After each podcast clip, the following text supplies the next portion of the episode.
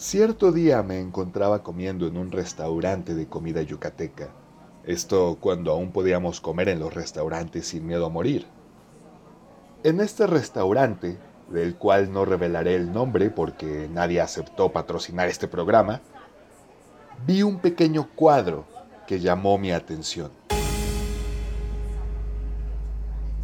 En el clásico muro que tienen casi todos los restaurantes viejos, lleno de fotos de cuando se inauguró, de cada aniversario, de cuando el Santo y Blue Demon fueron a comer, de cuando X o Y político fueron a cenar, y así, en este muro, rodeado de recuerdos, al centro y robándole toda la atención a las fotografías amarillas de personajes que los adolescentes ya no ubican, se encontraba un marco de tamaño similar al resto, pero completamente vacío, excepto por un pequeño punto al centro. Obviamente no me levanté en ese momento, porque estaba comiendo una sopita de lima y ningún gordo respetable interrumpe su comida por nada menor a un terremoto. Cuando terminé mi sopita y mi orden de panuchos, y mis taquitos de pollo pibil, y un segundo plato de sopa, cuando terminé mi comida, me levanté a mirar de cerca el antes mencionado marco, y cuál fue mi sorpresa al observar que un escarabajo, o más bien, el caparazón de un escarabajo, se encontraba congelado en el tiempo dentro de ese marco, ocupando el sitio central del tan amado muro de los recuerdos. Disculpe, señorita, ¿qué es este escarabajo? Le pregunté a la mesera. Eso, buen joven, es un maquech. ¿Un qué? Así que quieres saber sobre el maquech, dijo un anciano al fondo del restaurante. Acércate, hijo. Dudándolo un poco, en especial porque tenía un compromiso y los viejitos hablan por horas, me acerqué a la mesa del señor, impulsado por la curiosidad. Toma asiento. Así que te interesa saber sobre el mítico Maquech. Solo preguntaba, jefe, y ya me tengo que... Bien, te contaré todo lo que sé sobre el Maquech. Um, yo... Siéntate. El Maquech, amigo mío. No somos amigos. Es uno de los animales insignia de Yucatán y de la cultura maya. Y visitas estas tierras, en especial Mérida, encontrarás al maquech vendido como un adorno, como un souvenir para los turistas. Este pequeño animal es atrapado en la selva y se le adorna con bisutería para después venderlos a gente que pueda llevarlos colgados de sus ropas. Eh, espere, ¿los escarabajos se visten vivos? Claro que están vivos. Les das de comer a madera y se quedan quietos adornando tu ropa. ¿Eso no es maltrato animal? Maltrato animal. Los animales no sienten nada, como los toros en las corridas. Ah, claro. Mentalidad de anciano, supongo. ¿Qué dijiste? Nada, señora. Eh, oiga, gracias por la lección de abuso animal pero tengo que retirarme. El maquech no se comenzó a capturar y decorar solo porque un día se le ocurrió a algún loco. Hay toda una leyenda detrás. ¿Una leyenda? Tal vez siempre sí pueda quedarme a escucharla. No, ya no. Primero me faltas al respeto y ahora quieres escuchar la leyenda. No. Está bien. Pida otra sopa, yo invito. Cuenta la leyenda que en tiempos antiguos, antes de la conquista, antes que el hombre blanco reclamara estas tierras como suyas, vivió una hermosa princesa maya llamada Kusan. La princesa era la hija favorita de Anu Tuntunkan, el Halach, o sea, el máximo gobernante. ¿La hija favorita? ¿No sabían en esos tiempos que los favoritismos son malos, eh, especialmente entre hijos? Silencio, hijo, me distraes. Como decía, Kusan era la favorita del Halach, así que el jefe arregló el matrimonio de su hija para el momento en que ella tuviera la edad suficiente. 18 años. No lo sé. Espero que sí. De otra manera hubiera sido un delito. Eran otros tiempos, hijo. Ahora cállate. El Halach arregló el matrimonio para su hija con el hijo del Halach Uinik, de la gran ciudad de Nanchan. O sea, un matrimonio por cuestiones políticas. Un matrimonio posiblemente menor de edad y por cuestiones políticas o de tierras. ¿Seguro que esto no fue en Oaxaca? ¿Vas a seguir burlándote de este pobre viejo? No, no, continúe. Bueno, el Halach Anu habló con su hija al respecto. Hija mía, mi bella y adorada hija Kusan, me llena de regocijo el anunciarte que te casarás con Ek Chapat, el hijo del Halach Uinik y futuro señor de su reino. Bueno, ¿Lo aceptó solo así, no más? Bueno, hijo, ¿qué esperabas? La princesa vivió toda su vida hasta ese momento sabiendo que ese día llegaría. Ella nunca conoció otro tipo de hombre hasta que un día... Un día... ¿Qué? ¿Qué? Estaba diciendo que la princesa aceptó el matrimonio hasta que un día... y ahí se quedó. Ah, ¿sí? Ah, disculpa, hijo. Ya estoy viejo y se me van las cabras de repente. ¿Sabes qué me ayudaría a concentrarme? Otra sopita. Bueno. Amigo, eh, ¿nos ayudas con otra sopa, porfa? Grande. Sí. Entonces, decía, Ah, la princesa nunca conoció otro hombre más que los que estaban a su servicio. Y la idea de casarse con Ek Chapat era solo un trámite más en una vida que por sí misma era un trámite. "Hmm, la vida de la realeza suena horrible. Solo si eres mujer. En fin, a la princesa le llegó un botín de guerra, cortesía de su padre, y acudió al despacho de su papá para agradecerle. ¿Y cuál fue su sorpresa al encontrarlo con el joven Chalpol, que significa cabeza roja en maya, porque el joven era pelirrojo? ¿Un pelirrojo oriundo de tierras mayas en plena época prehispánica? ¿Qué quieres de mí? Yo no inventé la historia, solo la cuento. Bueno, ya. Entonces, la princesa encontró al cabeza de cerillo. sí, a cabeza de papita adobada. al sirenita. A la antorcha con patas. al vómito de Fanta. Sí. Entonces, la princesa encontró al joven Chalpol. Sus miradas se cruzaron y un fuego intenso ardió entre ellos. ¿El fuego es parte del chiste del pelirrojo? No, pero sí, pudo ser. Estos mayas eran unos pillos. Pero continuó. El fuego de la pasión ardió entre ellos desde la primera mirada, y fue así como comenzaron a salir a escondidas de todos.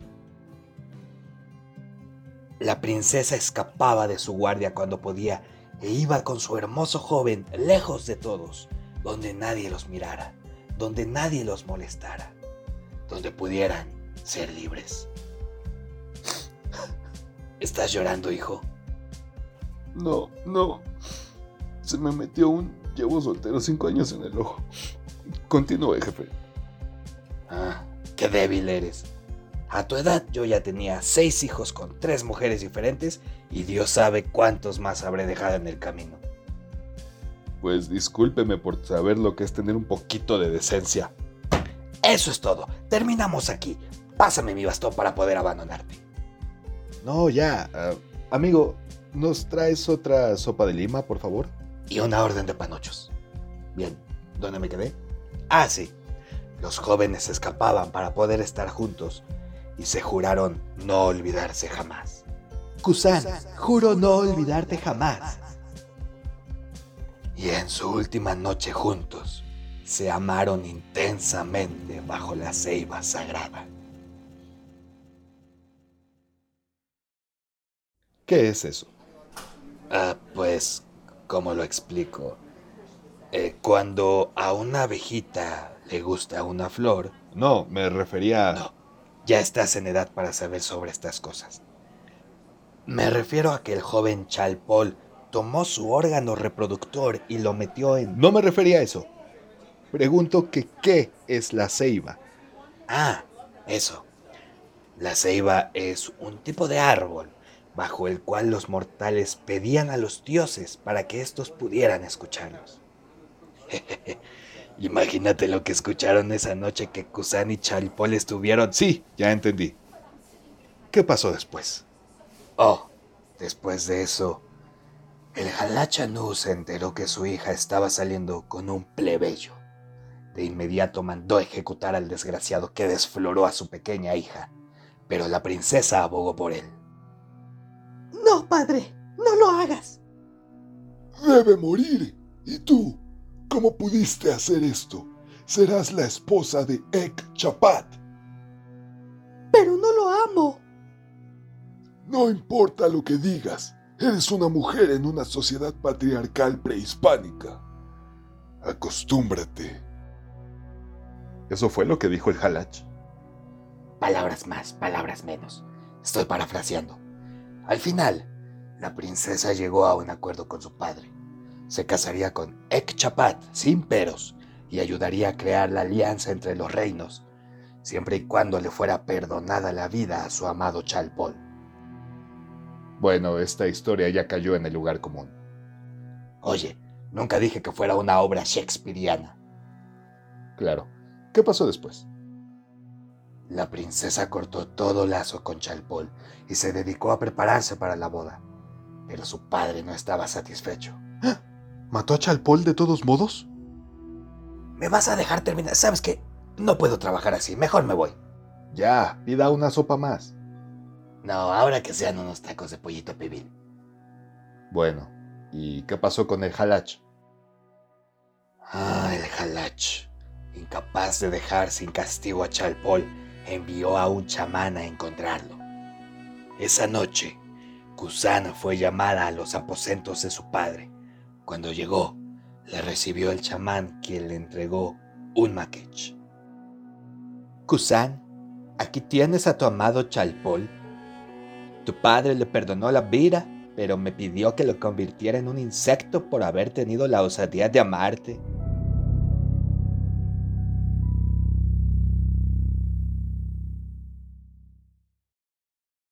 La princesa tomó a su amado y le recitó, con todo el amor del mundo,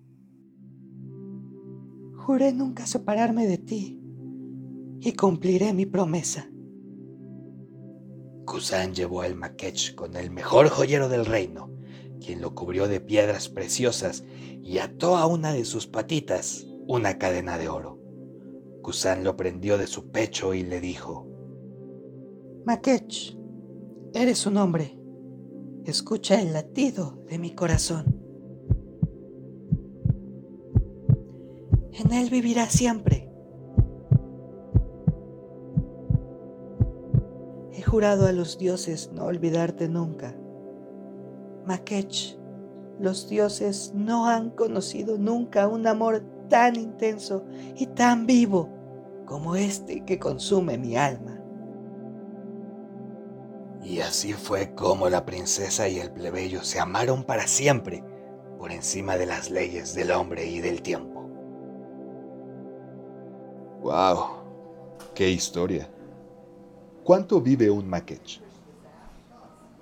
Cuatro años, más o menos. O sea que Chalpol vivió solo cuatro años más. Um, no, este era un maquech mágico que murió hasta que murió Kusan. Ah, ¿y es una leyenda real de los mayas o es una historia inventada para hacer que los turistas compren maqueches? Y yo qué sé, pero es una buena historia. Tan buena que por eso tengo colgado un maqueche en mi restaurante. Sí, es una linda historia y... Espera un momento. ¿Este es su restaurante? Ah, ¿Y por qué diablos le he estado invitando a la comida? este, y yo... ¡Pantalla de humo! Acaba de gritar pantalla de humo. Te haré un descuento en tu próxima visita. Hecho. Y fue así como aprendí el trágico mito del Maquech y sobre el cómo se explota esta historia para vender animales vivos con bisutería pegada a sus cuerpos para el deleite de turistas ignorantes. Digo, entiendo que este negocio es fuente de ingresos para mucha gente en una zona del país que vive enteramente del turismo, pero no puede ser que hagan sufrir a un pequeño animal de esa manera para ganar algo de dinero y eso que no soporto a los insectos, pero ningún ser vivo merece un trato así. Al final, tengo quejas, pero no soluciones. Justo como la cuarta transformación. ¿Qué creyeron? ¿Que iba a terminar este episodio sin algún comentario contra el gobierno? Jamás. Pero además de quejarme de eso, me quejaré un poco más de la gente que compra el maquech. Este animalito no ha sido ampliamente estudiado pero no necesitas estudiar a profundidad a un ser vivo para saber que es degradante el ser usado como joyería viva. Este amiguito puede vivir hasta cuatro años en su hábitat, pero los que son decorados y vendidos no suelen vivir más de un par de días. Incluso, se cree que puede estar o podría estar en un futuro cercano en peligro de extinción, ya que su casa no es regulada por absolutamente nadie y la deforestación está reduciendo considerablemente su hábitat. Así que, amigos, si visitan Yucatán, no compren estos animales. Busquen otras maneras de apoyar la economía local, pero no vistan un ser vivo adornado contra su voluntad y sentenciado a una muerte prematura. Si estos escarabajos desaparecen, desaparecería un ícono de la cultura maya, y el mito que les acabo de contar se convertiría 100% en un mito al ya no haber más maqueches. Cuidemos a los animales porque hasta de ellos llegan a nosotros muchos e increíbles mitos. Aunque esos ya serán historias para otro momento. Mi nombre es Axel Bryce y te agradezco que me hayas acompañado en un episodio más de Mitomanía te invito a seguirme en las redes sociales que te dejaré en la descripción de este episodio y te espero la siguiente semana con más historias.